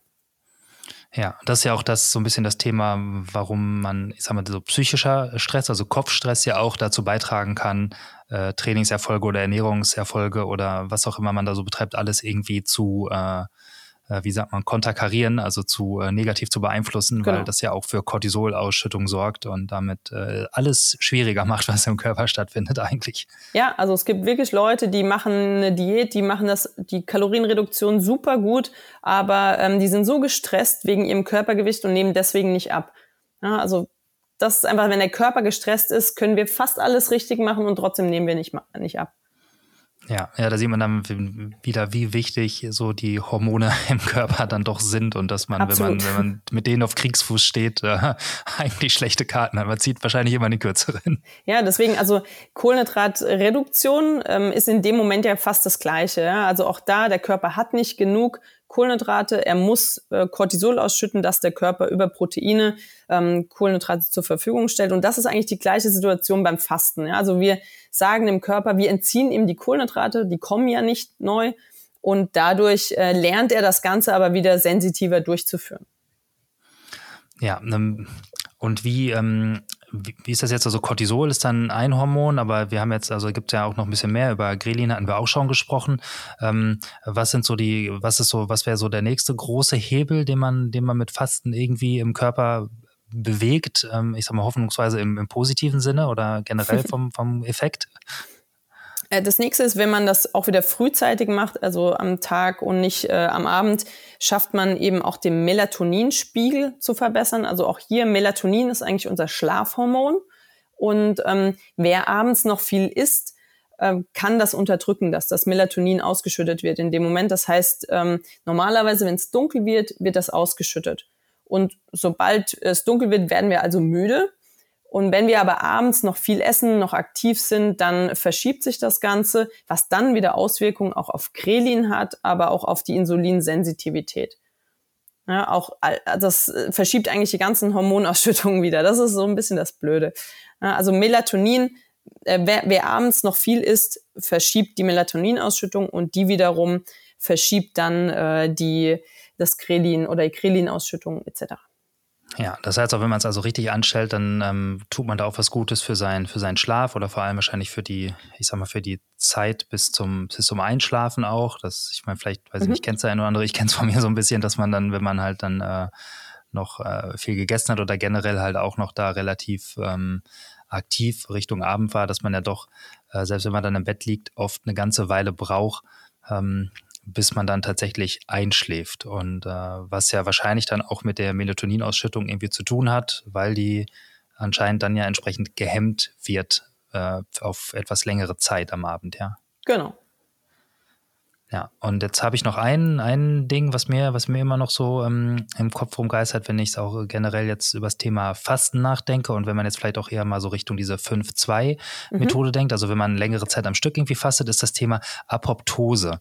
Ähm, ich weiß nicht, ob du, ob du dazu was sagen kannst. Ähm, was, was so ein bisschen, ich sag mal, weil das ist ja auch so das, womit man vielleicht ursprünglich Fasten so ein bisschen in Verbindung bringt, dass man so dieses, äh, diese, ja, innere Reinigung, sage ich mal. Das ist aber natürlich dann schnell irgendwie so ein bisschen so, was erzählt er jetzt da. Aber da gibt es ja auch irgendwie Prozesse im Körper, die erst dann stattfinden oder vermehrt stattfinden, wenn man dem Körper über längere Zeit irgendwie die äh, externe Energiezufuhr abzwackt. Ja, genau. Also was passiert, wenn ich jetzt länger faste? Das hatten wir ja vorhin ja so ein bisschen schon angesprochen. Ähm, man braucht so circa 30 Stunden. Also man kann sich das so vorstellen. Wir haben eine Cortisolausschüttung, habe ich ja gesagt.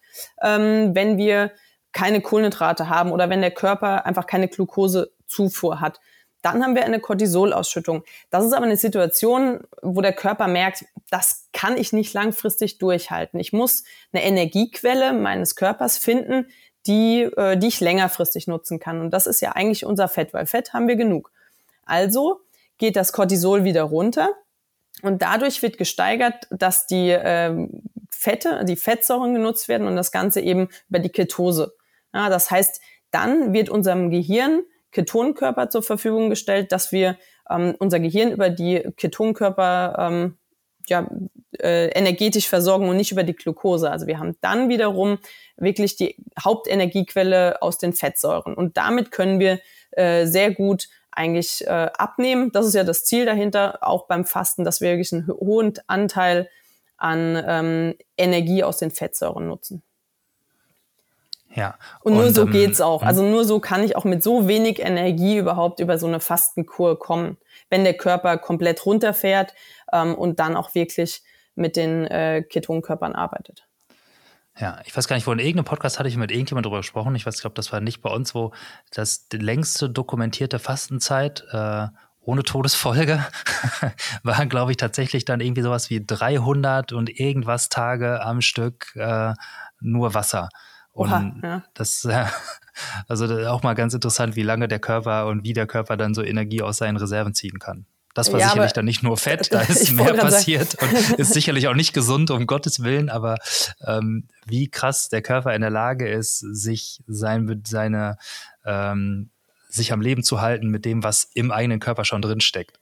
Genau, also er fährt dann halt alles runter, ne? Thermoregulation und so weiter. Also immer wenn der Körper nicht die Energie bekommt, die er bekommen müsste, dann versucht er alle Prozesse zu reduzieren, die am meisten Energie verbrauchen. Da ist einfach unsere Muskulatur so das, was am meisten Energie verbraucht, dann die Thermoregulation, ähm, dann die Hormonproduktion, all das wird dann immer mal wieder äh, runterreguliert, bis der Körper merkt, so jetzt verbrauche ich am wenigsten Energie. Das ist ja dann der Ruheumsatz, also die Energie, die wir verbrauchen, wenn wir eigentlich den ganzen Tag liegen würden.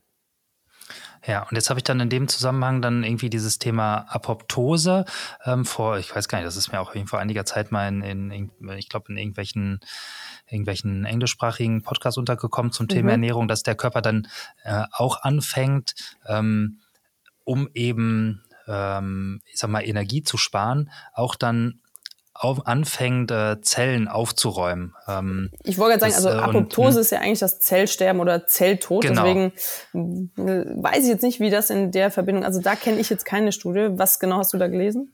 Ja, ähm, so wie ich es verstanden habe, ist es dann wohl so an einem Punkt, dass halt auch der, der Körper anfängt, dann erstmal überflüssige Zellen, kaputte Zellen, ähm, nicht, nicht richtig funktionierende Zellen einfach ähm, absterben zu lassen. Äh, vielleicht auch einfach aus Grund von, aufgrund von Glukosemangel, sage ich mal, weil vielleicht mhm. keine Glukose da ist.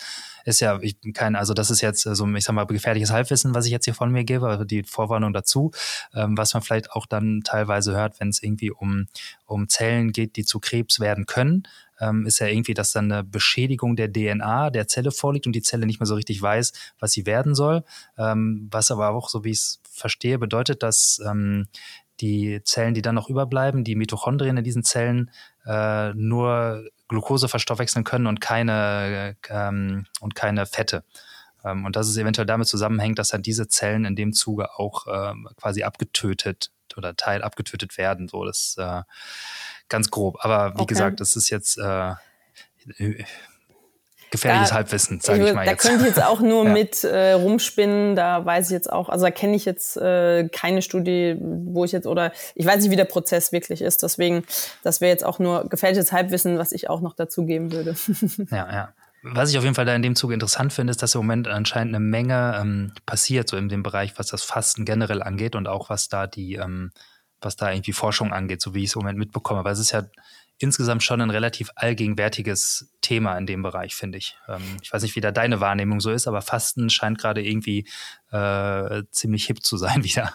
Auf jeden Fall. Also ich versuche nur dann immer zu sagen, was ist mein Ziel? Ähm, ich hatte jetzt einen Sportler, der hat eine Woche gefastet, hat vier Kilo abgenommen. Äh, die Gefahr ist in dem Moment, dass er natürlich bei so einem extremen Fasten, der hat auch viel Sport nebenher gemacht, einfach auch sehr viel Muskulatur verliere. Und wenn er jetzt bei vier Kilo ähm, ein bis zwei Kilo Muskeln verloren hat, ist das was, was einfach so sportlich sehr negativ für ihn ist, weil zwei Kilo Muskeln aufbauen ist enorm viel das Training. Dauert, ja. genau.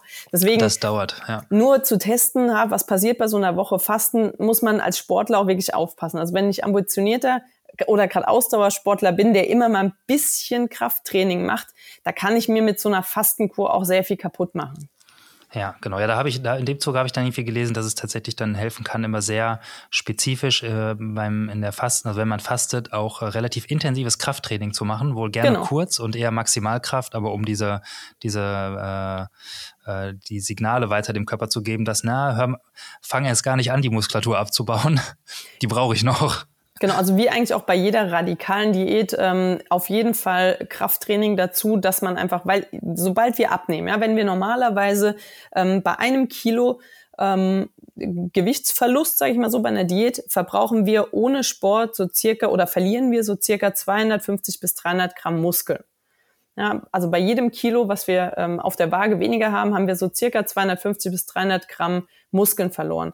Und da müssen wir dagegen arbeiten. Wenn wir also bei jeder Diät mit Krafttraining dagegen arbeiten, können wir die Muskulatur erhalten, aber das Fett trotzdem verlieren. Das ist so das Hauptziel. Ja, weil wenn wir unterkalorisch sind, dann muss der Körper irgendwas freigeben. Wenn wir also mit Krafttraining dagegen arbeiten, gibt er nicht die Muskeln frei, weil die versuchen wir zu schützen, äh, sondern gibt einfach das Fett frei. Ja, das heißt klar, der Körper geht her und denkt, okay, irgendwo muss ich jetzt sparen und möglichst einfach die eine alternative Energiequelle anzapfen. Und da muss man einfach ihm das Stoffschild hinstellen und sagen, hey, sorry, aber an die Muskulatur kannst du nicht. Äh, ich zeig dir, die brauche ich nämlich äh, alle paar Tage, um äh, hier mein Krafttraining zu machen. Geh bitte mal weiter äh, zu den Fettzellen und hol dir da deine Energie, auch wenn es ein bisschen länger dauert. Aber hier kriegst du nichts. So genau, ungefähr. also natürlich, ähm, man hat da jetzt auch keinen Muskelaufbau, sondern es stagniert, aber man hält einfach ja. die Muskulatur aufrecht dadurch. Ja, aber und dann grundsätzlich kann man schon sagen, dass der, der, der Hauptfaktor eher dann halt eben, wie du sagtest, das, äh, wie sagst du, das Glyko, welches System war es? Das glykolytische System. Glykolytische System, so das war das Wort. ähm, als vom, vom Gefühl her nehme ich jetzt mal an, es ist das, was diesen Effekt, den ich kenne, dass man, ähm, ich sag mal, ein relativ gleichbleibendes, gefühltes Energielevel ähm, hat, den, den Tag über oder auch in der Phase, in der man dann halt ähm, eben nichts ist. Das ist so ein bisschen der, der Unterschied, den ich merke, dass mhm. eben der Tag nicht mehr so stark in Phasen verläuft energetisch, sondern dass es mehr, sag mal, mehr die, die Linie flacher wird ähm, und man, dass man sich irgendwie durchgehend, ich weiß gar nicht, vielleicht hat man noch nicht mehr so die Spitze, aber es äh, gefühlt ist es halt auch, diese Schwankungen sind weniger weg, weiß ich nicht, aber deutlich weniger. Man fühlt sich irgendwie ja, ausge, ausgewogener energetisch, sage ich mal.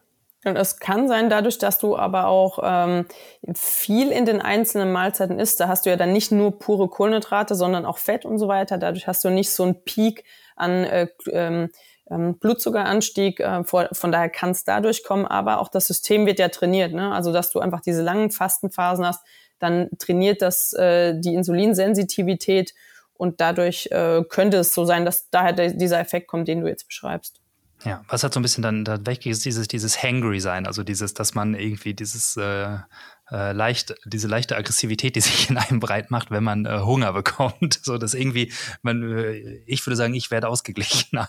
Aber in den ersten Tagen auch oder war das äh, direkt? Ja, die ersten Tage sind immer anstrengend. Die ja, ersten ja, genau. Tage sind immer anstrengend. Das ist, wenn man dann sich einmal eingegroovt hat und dann auch, bei mir hängt es natürlich auch oder wahrscheinlich auch generell stark damit zusammen, ähm, was für eine äh, was für eine Art, ich sag mal, schnelle Kohlenhydrate man sich noch reinpfeift zwischendurch oder nicht. Also klar, wenn ich mir jetzt äh, trotzdem äh, jedes Mal danach Mittagessen noch äh, einen Snickers gönne, ähm, dann habe ich wahrscheinlich denselben Peak. Aber wenn man dann dabei natürlich auch noch auf, auf die Qualität ähm, seiner, seiner Kohlenhydratquellen achtet, dann sorgt das wahrscheinlich allein auch jetzt erstmal unabhängig von dem Fastenfaktor dazu, dass der, dass die, die, äh, die Wellen Bewegung im, im Blutzuckerspiegel und vielleicht damit auch im Hunger und damit auch im Unausstehlichsein im Hungerfall äh, sich abschwächen.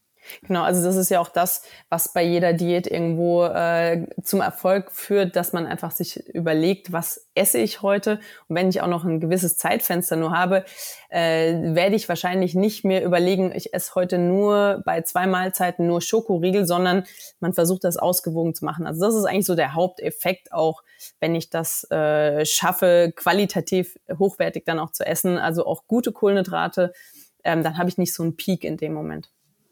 Ja, aber klar, es ist natürlich das kommt dann oft zusammen und man, wie jetzt bei mir zum Beispiel, weiß ich gar nicht genau, auf was, auf welchen Fakt ich jetzt konkret welche, welche Wirkung zurückführen kann. Weil man fängt dann damit an und dann ist es natürlich, dann reißt man sich auch in dem Moment vielleicht ein bisschen mehr zusammen. Man ist bewusster, man ist dann auch hochwertiger und schon äh, tritt das ja auch so ein bisschen so eine Spirale äh, los im Positiven dann, ja. Und das beflügelt sich dann hoffnungsweise ja so ein bisschen gegenseitig. So ist es bei mir zumindest. Aber man muss ja nicht immer den Ursprung wissen. Wenn es positive Effekte sind, ja. ist ja egal warum, ne? Ja, damit habe ich mich mittlerweile auch abgefunden. Das ist auch, was ich gelernt habe. Früher brauchte ich immer alles. Also, nee, das ist der Grund, das ist die wissenschaftliche Grundlage. Und genau deswegen äh, heutzutage kann ich auch äh, sehr glücklich damit sein, einfach zu wissen, ähm, dass es so ist und ich verstehe die Basics und ich muss nicht mehr alles ähm, so stark hinterfragen, weil oft ist es dann auch so, dass ähm, wenn man es dann zu sehr hinterfragt und genau verstehen und erzwingen will, dass es irgendwann so ein bisschen auch seine Wirkung verliert ja, im ja. Kopf. Genau, und dann kommt wieder die Cortisolausschüttung, Stress und so weiter, dann bringt es ja auch wieder nichts. Ja, aber was ich gar nicht gefragt habe, ähm, bist du Fan von Fasten? Ähm, fastest du selber ab und zu oder wie, wie handhabst du das bei dir? Nein, also äh, ich habe noch nie langfristig gefastet. Ähm, ich mache auch kein intermittierendes Fasten. Ich versuche tatsächlich mit äh, drei Mahlzeiten über den Tag zu kommen. Das ist aber schon immer so, weil ich gerne auch viel esse und dadurch snack ich eigentlich nicht. Also ich war noch nie die Snackerin. Ähm, das ist aber auch so, dass ich wirklich gucke, dass man sich satt isst in den Mahlzeiten und nicht irgendwie eine Kartoffel weglässt, weil man das Gefühl hat, die könnte irgendeinen Schaden anrichten, sondern wirklich satt essen und dann bis zur nächsten größeren Mahlzeit kommen. Ja, da habe ich ja letztens irgendeinen schönen Spruch zugehört. Also meine Diät ist folgende: Ich esse wie ein geistig gesunder Erwachsener. Das hört sich gut an, ja, das äh, muss ich mir merken.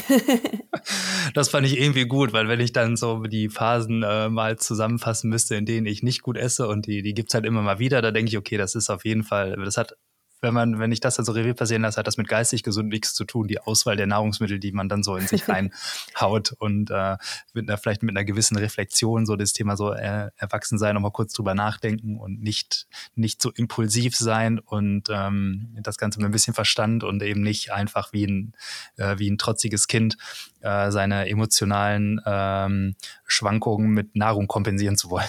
Mal so. Genau. nee, aber auch, also wenn eine Diät einen extrem stresst, ähm, würde ich auch empfehlen, dass es nicht, dass man die nicht weiterführt, sondern dass man was findet, was langfristig geht. Ähm, und das ist halt auch so der Punkt eben beim intermittierenden Fasten.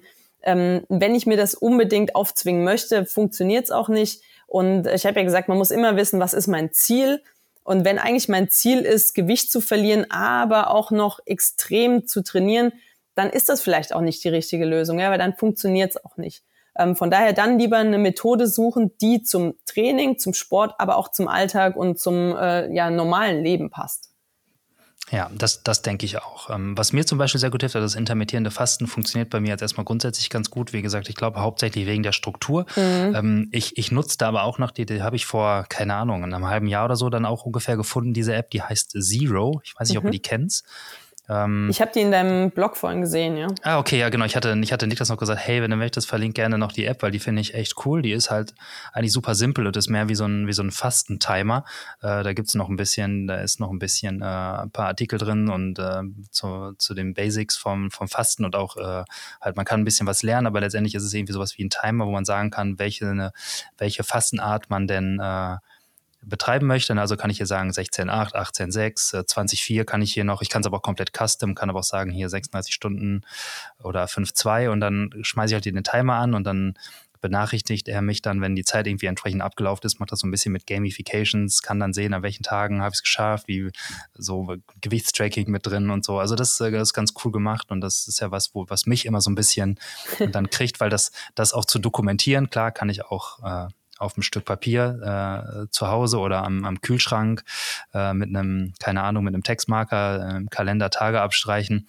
Aber ich bin da ja immer so ein bisschen der, der Techie und da freue ich mich, wenn ich irgendwas habe, was mich da auch äh, so ein bisschen zusätzlich noch an der Stange hält. Wenn ich so denke, so, ah, jetzt kannst du schon wieder was essen und es sind jetzt äh, 17 Stunden rum und hier 18 und dann denke ich, aber da läuft dieser Countdown hier runter, denke ich, ach komm, diese eine blöde Stunde macht jetzt auch keinen Unterschied. Dann nimmt man sich den nächsten Arbeits, das nächste Arbeitshäppchen äh, und erledigt noch was und zack ist die Stunde schneller rum, als man gucken kann und dann ist es auch in Ordnung und dann hilft mir manchmal da so eine leichte Gamification äh, in Form einer App oder vielleicht auch einer, einer Competition mit einem Kumpel oder so, das dann nochmal so über die, über die Hürde zu bringen. Ja, dann vielleicht noch eine Training, äh, eine Training, sage ich schon, eine Trink-App dazu und ähm, dann kriegst du immer noch die Info, jetzt sollst du trinken, weil vielleicht äh, verzögert das auch dann die Lust zu essen in dem Moment. Ja, das ist natürlich auch noch eine gute Sache. Aber es ist, auch wie beim, einbauen, ja. es ist ja auch wie beim Trainingsplan. Man freut sich ja auch, wenn dann die Woche äh, als 100 Prozent erfüllt äh, ja. dargestellt wird. Das motiviert ja einen ja auch. Ne? Also wenn man es einfach nochmal schwarz auf weiß sieht. Genau, man braucht die Bestätigung. Und wenn es die Bestätigung durch eine App ist. Genau. Man schon keinen Menschen hat, ja. Deswegen kommen auch manche Kunden zu mir zur Ernährungsberatung, weil sie einfach auch äh, von jemandem einfach gesagt bekommen wollen, ja, genau so sollst du es machen und so hast du es richtig gemacht. Ja, ich meine, es ist beim, beim Trainingsplan ja auch nicht anders. Bei mir war auch immer ein ganz großer Faktor, noch eine weitere Partei zu haben, der ich so ein bisschen äh, ge verantwortlich gegenüber bin, ähm, die mich dann nicht einfach nur meine, meinem eigenen äh, Gemüt und meiner eigenen Laune aussetzt, und, äh, sondern nochmal einer, einer dritten Person. Das ähm, steigert bei mir zumindest so die, die Ernsthaftigkeit doch nochmal ein ganzes Stück. Ja, also es erzählen mir auch viele, ähm, du verbietest mir ja bestimmt jetzt das, das und das. Also die Leute wollen das auch hören, dass ich so ein bisschen die Hand drauf habe. Ne? Also. Ja, du musst schon so ein bisschen, so ein bisschen gemein muss man schon sein, ja, Klar. als Trainer und als Ernährungsberaterin. genau. Ja. Kann sagen, aber die hat das gesagt. Jetzt genau. ja, vielleicht ist es auch für, ja. äh, im Freundeskreis dann gut, wenn man sagt, ja, das hat die mir leider verboten, darf ich nicht. ja, das stimmt. Wenn dann von kommt so, ach komm, jetzt sitzen wir hier oder wir sind im Kino, wie kein Popcorn. Und dann so, nein, hat wie der Trainer gesagt oder die Ernährungsberater, meine Ernährungsberaterin sagt mir, ist nicht. Und dann äh, wirkt das vielleicht auch manchmal eine Diskussion oder eine unangenehme Situation ab, in der man genau. sich sonst äh, sozial reinbegibt. dann bist du schuld oder der Trainer ist schuld oder wie auch immer. Ja, ja die Schuld nehme ich auf mich. Das ist kein Problem. Ja, genau. Ähm, ja, aber vielleicht um nochmal so ein bisschen kurz zusammenzufassen. Also was würdest du sagen, für wen äh, kommt das Thema ähm, intermittierendes Fasten, Intervallfasten grundsätzlich in Frage? In welcher, in welcher Konstellation? Wenn du das nochmal kurz zusammenfassen müsstest. Also für wen es auf jeden Fall eine gute Möglichkeit ist, ist der äh, Übergewichtige, der Probleme hat äh, hinsichtlich Diabetes, also Diabetes Typ 2, Bluthochdruck, ähm, schlechte Blutfettwerte, ähm, also auch der Nichtsportler in dem Moment ähm, oder auch jemand, der vielleicht auch gerade in einer Phase ist, wo er sagt, ja, also Sport ist so, mache ich so ein bisschen, ähm, ein bisschen Gewicht würde ich gerne verlieren, dann ist es eine gute Möglichkeit, äh, um ohne Kalorienzählen abzunehmen das hat sich etabliert für den Leistungssportler oder ambitionierten Sportler, der wirklich jeden Tag trainiert und auch durch die Arbeit zeitlich eingeschränkt ist. Dem würde ich es nicht empfehlen oder zumindest eine ja, vari variable Version des intermittierenden Fasten, wo man immer mal wieder auch aus, äh, ja, Ausflüge in die normale, in Anführungszeichen normale, in die äh, Ernährung mit äh, größeren Zeitfenstern machen kann. Ja, und wenn man es dann jetzt mit Sport und Training kombinieren wollte, was, was sind so die Sachen, vielleicht nochmal kurz dann auch zusammengefasst, ähm, die man auf jeden Fall beachten sollte, die, die Fehler, die man da dann nicht machen soll, wenn man es vielleicht zumindest ein paar Tage die Woche machen will oder immer mal wieder oder äh, irgendwie so ein bisschen äh, da rein, äh, individuell angepasst da reingebracht? Also wer ähm, immer in einem Fastenfenster trainiert, muss einfach gucken, dass das dann niedrige Intensität hat, weil wir einfach in dem Moment einen niedrigen Blutzuckerspiegel haben und dadurch einfach auch ähm, keine hohen Intensitäten durchführen sollten, weil das einfach dem Körper schadet, der Cortisol, äh, eine Cortisolausschüttung stattfindet. Ähm, Zusätzlich muss man schauen, dass das eigentlich zur Regeneration nochmal eine, eine Ernährung oder eine, eine Mahlzeit nach dem Training sinnvoll wäre, also Proteine und Kohlenhydrate. Ähm, wenn das nicht mehr ins Zeitfenster passt, dann muss man da einfach auch aufpassen, weil das kann natürlich dann so einen Teufelskreis ähm, in Gang setzen, dass wenn ich dann mich nicht regeneriere, am nächsten Tag wieder die nächste Trainingseinheit durchführe, das Ganze vielleicht wieder zu intensiv, kann ich einfach meinen Körper abbauen, ich werde krank und dann hat mir das Ganze fast nichts gebracht. Ja, das heißt da der besondere Augenmerk auf das Thema Regeneration und dass man wirklich im Auge hat, dass man nicht äh, unbewusst in so eine Übertrainingssituation reinkommt aufgrund von Unterversorgung mit nötigen äh, Nährstoffen, ja. Genau, und nicht jetzt irgendwie versuchen, immer die Trainingseinheit dann morgens in diesem nüchternen Fenster zu machen, weil dann verliere ich einfach die Power ähm, bei intensiven Einheiten oder aber auch für einen Wettkampf, weil im Wettkampf brauche ich Power und das trainiere ich mir dann komplett ab. Ja, das heißt also, wenn man es dann machen würde, dann nur morgens trainieren oder in der, in der Fastenphase, zum Ende der Fastenphase trainieren, wenn man wirklich explizit auch nüchtern trainieren soll. Mhm. Ähm, ansonsten, ähm, klar, kann ich wahrscheinlich in der Phase ein Krafttraining machen. Ähm, also jetzt äh, nicht Kraftausdauer, sondern wirklich ein richtiges Krafttraining. Da müsste ich ja hauptsächlich irgendwie überhaupt nicht, äh, also das ist ja in der Regel äh, erstmal komplett äh, anaerob, aber oft auch komplett irgendwie über Kreatinphosphat äh, Energie, die da zur Verfügung gestellt wird. Und wenn ich aber intensiv Ausdauer trainieren will, dann so getimt, dass das in meinem Essfenster oder gegen Ende äh, so getimt ist, dass ich eine entsprechende Mahlzeit einige Stunden davor hatte, die mich auch mit Kohlenhydraten versorgt hat. Äh, und dann danach auch. So. Ich sag mal nur Halbjahr, weil beim Krafttraining, also hochintensive Einheiten müssen kognitiv auf höchstem Niveau auch stattfinden, sonst kann man sich verletzen. Und da braucht man eigentlich einen hohen Blutzuckerspiegel. Heißt, normalerweise müsste ich vor einem intensiven Krafttraining auch was gegessen haben. Deswegen vielleicht so Stabis oder sowas. Das kann man okay. da in der Zeit ja, machen. Okay. Da gebe ich, mhm, da, dafür gebe ich mein Okay.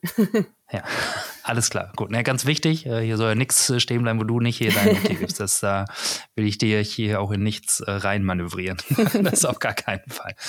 Ja, genau. Also ich glaube, dann haben wir aber auch eigentlich einen, einen ganz guten, breiten Überblick über das Thema. Oder hast du noch irgendwas auf deinem Zettel, wo wir gesagt haben, oh, das, das fehlt hier jetzt auf jeden Fall noch?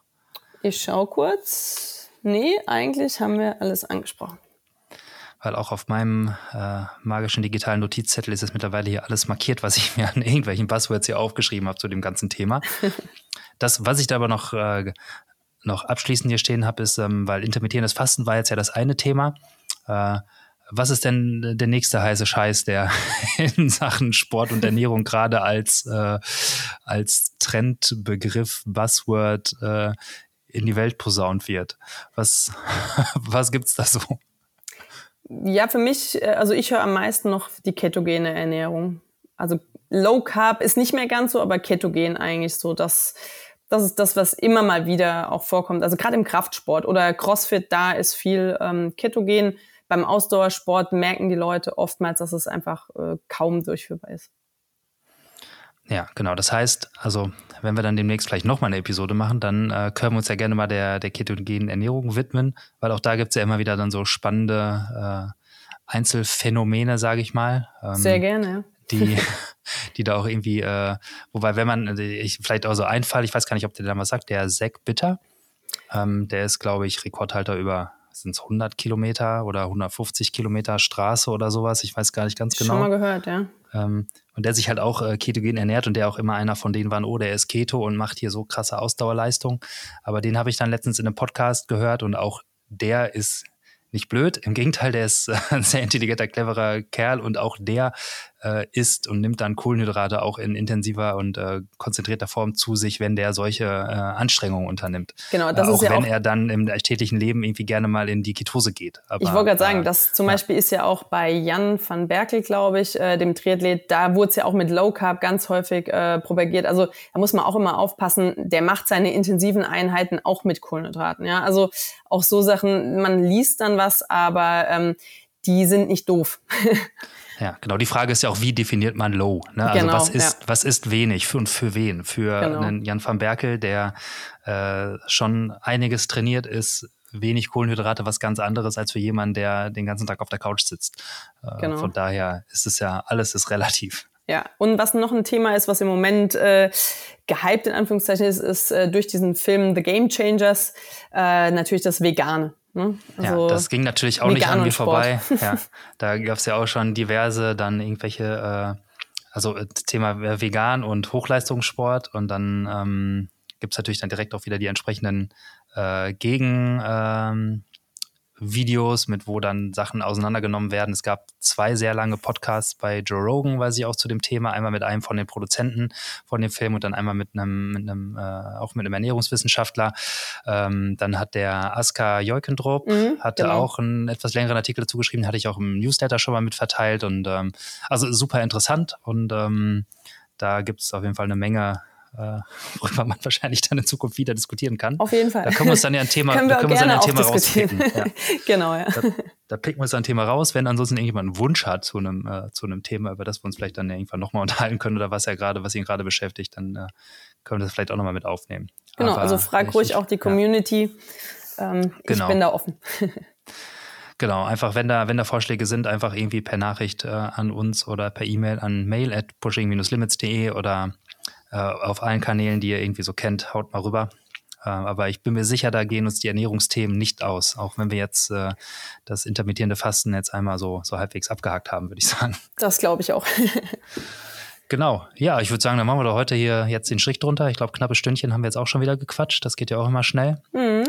Und dann, äh, ja, sage ich nochmal riesigen Dank. Und, Gerne. Äh, hat, hat wieder sehr viel Spaß gemacht und ich ja, habe wieder eine Menge gelernt. Gemacht. Ja, ja, vielen Dank für die Einladung nochmal. Ich hoffe, ich darf gerne, noch gerne. wiederkommen. Ja, bestimmt, das kriegen wir hin. Also, Sehr bis demnächst. Schön. Bis dahin. Ja, da bleibt mir doch abschließend nur noch einmal Danke zu sagen an Katrin dafür, dass du so bereitwillig und freudig und fundiert dein Wissen hier mit uns teilst zum Thema intermittierendes Fasten. Und wenn du, lieber Zuhörer, auch noch ein bisschen mehr herausfinden möchtest, was Katrin denn so macht, dann schau doch mal auf ihrer Webseite vorbei unter erfolgreich-essen.de oder google sie einfach mal und du wirst auch alle ihre anderen Kanäle finden, unter anderem zum Beispiel auch auf Instagram und so weiter. Da wird sich Katrin bestimmt dann freuen, wenn da auch etwas an Feedback auf sie zu oder zurück kommt, sagt man das so? Keine Ahnung, du weißt, was gemeint ist. Und wenn dir diese Podcast-Episode gefallen hat, dann lass uns doch gerne eine gute Bewertung in der Apple Podcasts App da. Das hilft uns auf jeden Fall weiter, diesen Podcast und die Inhalte hier an mehr Leute zu bringen und somit vielleicht auch mehr Leute zu informieren über die Themen, die wir hier so beackern. Ansonsten kannst du das aber auch alles sein lassen und uns einfach mal deine Fragen oder Anregungen per Mail oder per Nachricht bei Facebook oder sonst worüber schicken. Keine Ahnung. Mach, was du willst. Hauptsache, dir geht's gut und du bist fleißig und aktiv und tust was für dich. Und von daher wünsche ich dir jetzt einen wunderschönen restlichen Tag. Bye, bye.